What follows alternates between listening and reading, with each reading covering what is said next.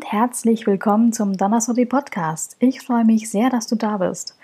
Heute möchte ich mit dir kurz und knackig über einen der wichtigsten Feiertage in Korea reden. Es geht um den Feiertag Wangbokjol.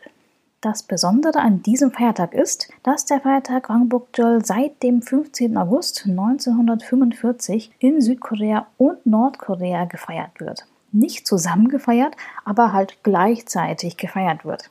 Es ist meines Wissens nach auch der einzige Feiertag, der in den beiden Koreas halt wirklich zur gleichen Zeit gleichzeitig begangen wird.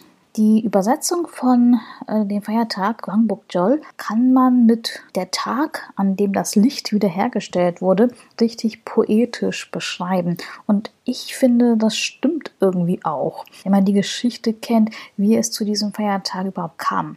Denn an dem Tag, dem 15. August, feiert man das Ende der Besatzung Koreas durch Japan.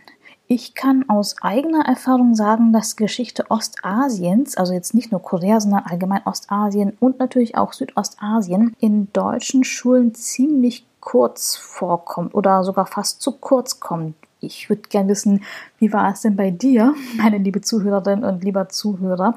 Hast du etwas über koreanische Geschichte gelernt, chinesische Geschichte, japanische Geschichte? äh, philippinische Geschichte, thailändische Geschichte, indische Geschichte. Hast du etwas äh, darüber gelernt in der Schule? Das würde mich wirklich interessieren. Also aus meiner eigenen Erfahrung, die Geschichte ähm, insbesondere Ostasiens kommt fast nicht vor. Und von den Kriegsverbrechen Japans in ganz Asien habe ich zum Beispiel erst durch eigene Recherche während meines Studiums erfahren, als ich da für ein Paper recherchiert habe und natürlich auch von meiner Familie, denn ich habe ja koreanische Wurzeln. Ich habe auch gemerkt, dass richtig viele, die ja mit meiner Podcast-Episode über die sogenannten Trostfrauen zum ersten Mal etwas über Koreas, ich sag mal, relativ neue Geschichte erfahren haben, also nicht diese historischen, ähm, zum Beispiel K-Dramas, die man so sieht, aber so die neue ähm, Geschichte erfahren haben, dass ähm, ja die Leute echt irgendwie geschockt waren, was alles passiert ist. Ich habe auch andere heftige Reaktionen bekommen, aber das waren überwiegend weiße ähm, Japan-Fanboys, die mir echt so Beleidigungen oder Drohungen geschickt haben, weil ich ihr heiliges Japan beleidigt habe. Also es ist mir jetzt ganz wichtig zu sagen, es ist kein Japan-Bashing, wenn man einfach die Wahrheit ausspricht, wenn man ausspricht sachlich, was wirklich passiert ist, also historische Ereignisse aufzählt und nichts anderes ist.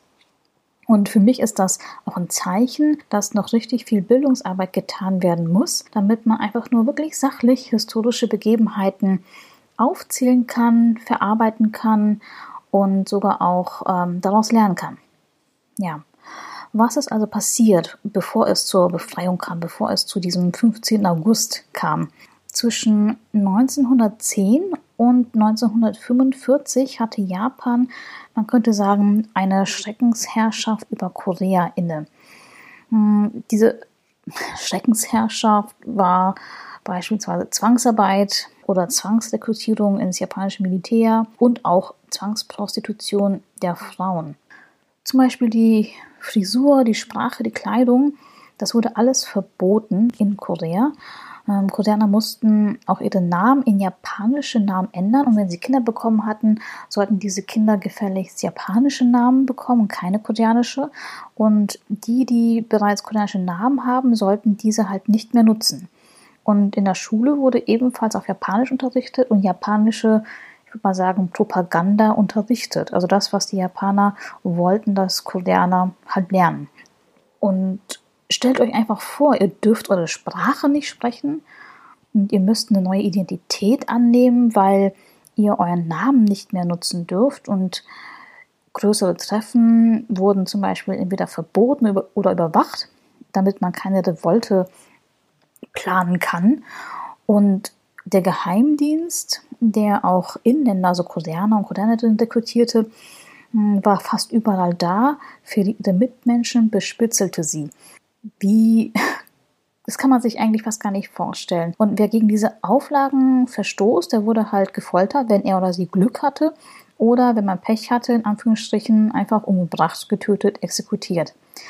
Zum Beispiel in meiner Familie, mein Großvater hatte auch einen japanischen Namen hm, darüber sprechen wollte er jetzt nicht. Ich kann nur annehmen, dass es einfach nur zu weh tat.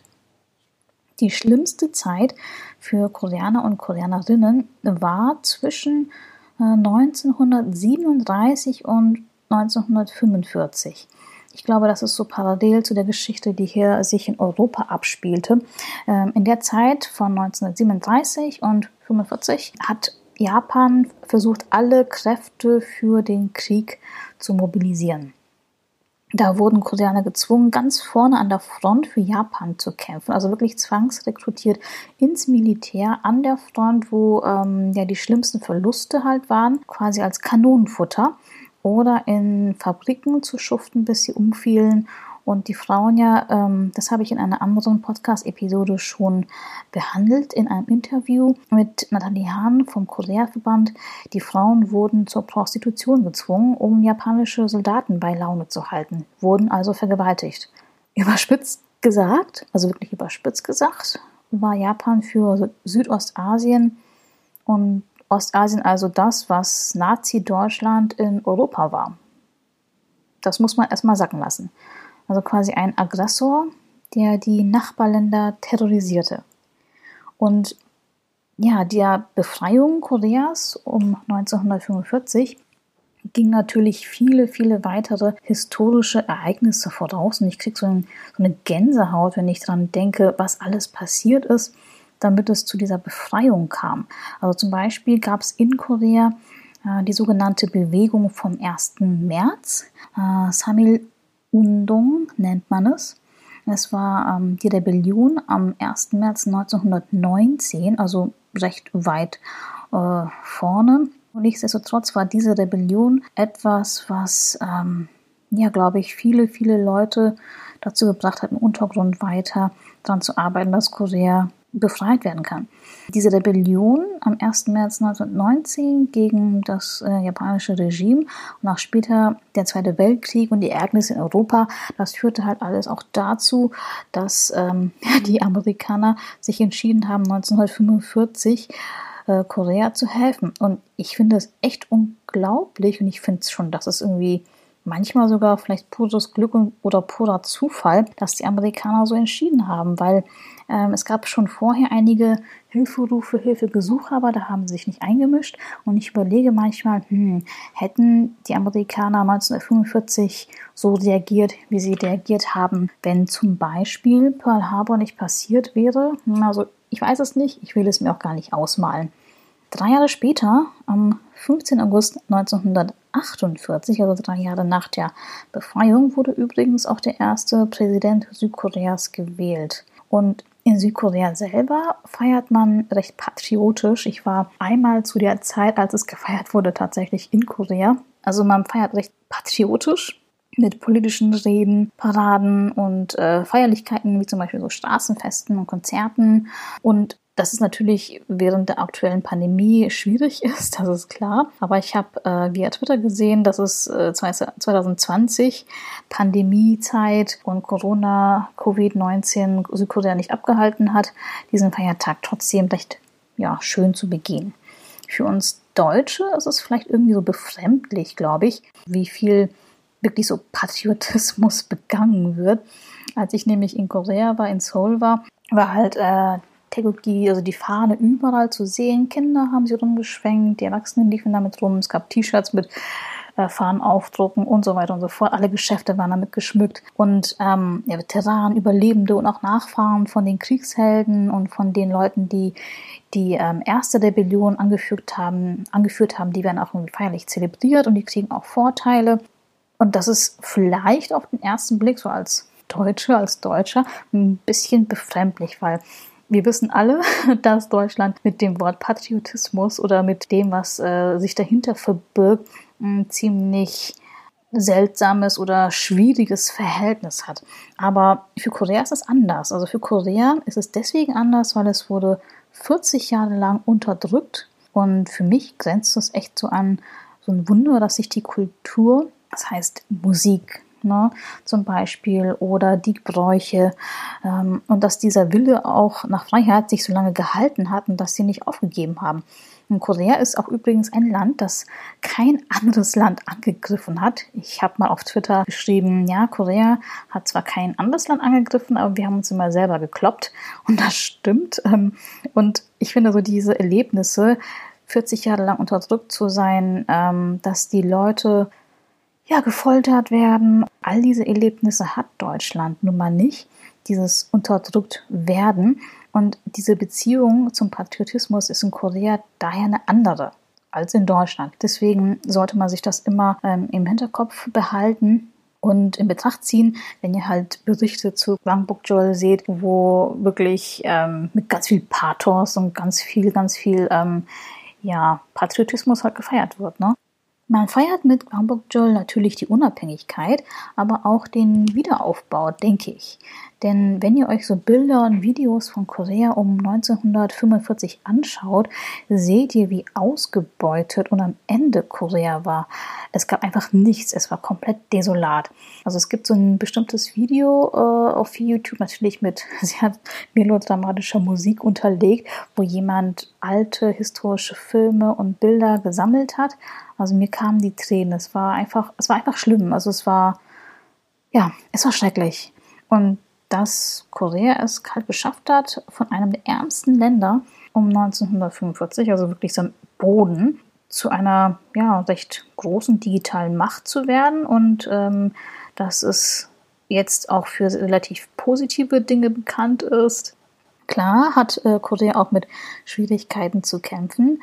Das Land ist meiner Ansicht nach echt so in Riesenschritten gewachsen. Das, ich vergleiche es manchmal so wie so ein Baby, das direkt nach der Geburt, also nach der Unabhängigkeit, gleich in einen Marathon geschmissen wurde und man gleich gesagt hat, ja, hier, ähm, laufen bitte. Und weil die Entwicklung ist einfach so in mega, mega großen Schritten passiert. 1945 ist nicht lange weg, wenn man sich als Historiker oder wenn man sich im geschichtlichen Bereich bewegt. Das ist nur ein Augenzwinkern in der Geschichte, glaube ich. Und Korea ist immer noch sehr stark vom Patriarchat geprägt, ohne Frage. Die Schere zwischen Arm und Reich teilt sich immer weiter. Das sind halt auch Probleme, die es hier im Westen gibt. Und die Gesellschaft ähm, könnte in Korea auf jeden Fall multikultureller sein und toleranter sein. Aber dazu mache ich eine eigene Podcast-Episode. Aber ja, bei den ganzen Dingen, die ich gerade aufgezählt habe, ist es halt wirklich, wirklich wichtig und gut, einmal kurz innezuhalten und sich halt ins Gedächtnis zu rufen, dass ähm, Korea, also diese Chance, sich selber zu entwickeln und zu einem ja, recht modernen Land in Ostasien zu werden, wirklich erst seit dem 15. August 1945 erhalten hat.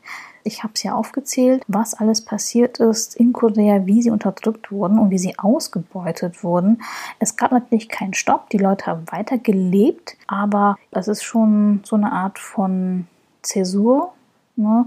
und dass man sich davon so erholt hat und zwar in Riesenschritten. Das finde ich ist schon ein äh, tolles Ding.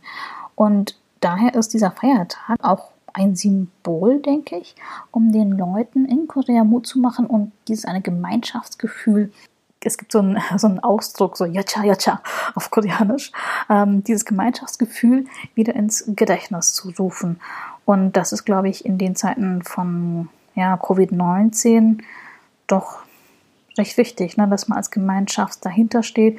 Beispielsweise, wenn jetzt die Order kommt, hey, es ist so ein softer Lockdown geplant oder es ähm, herrscht jetzt Maskenpflicht überall. Ähm, das sind ja auch Dinge, das kann nur die Gemeinschaft zusammen erledigen. Und ja, deswegen denke ich, ist diese Feier dieses Jahr also doch eine wichtige Feier gewesen, die in Korea begangen hat. Ich hoffe, Dir hat diese kleine Geschichtsstunde gefallen. Wenn du Interesse an mehr Geschichten rund um Korea hast, lasse ich dir ein paar Links in den Show Notes da. Ich freue mich auch sehr über dein Feedback und Support. Alle Links, wie du mich kontaktieren und auch unterstützen kannst, findest du ebenfalls in den Show Notes. Vielen Dank fürs Zuhören und bis zum nächsten Mal. Tschüss!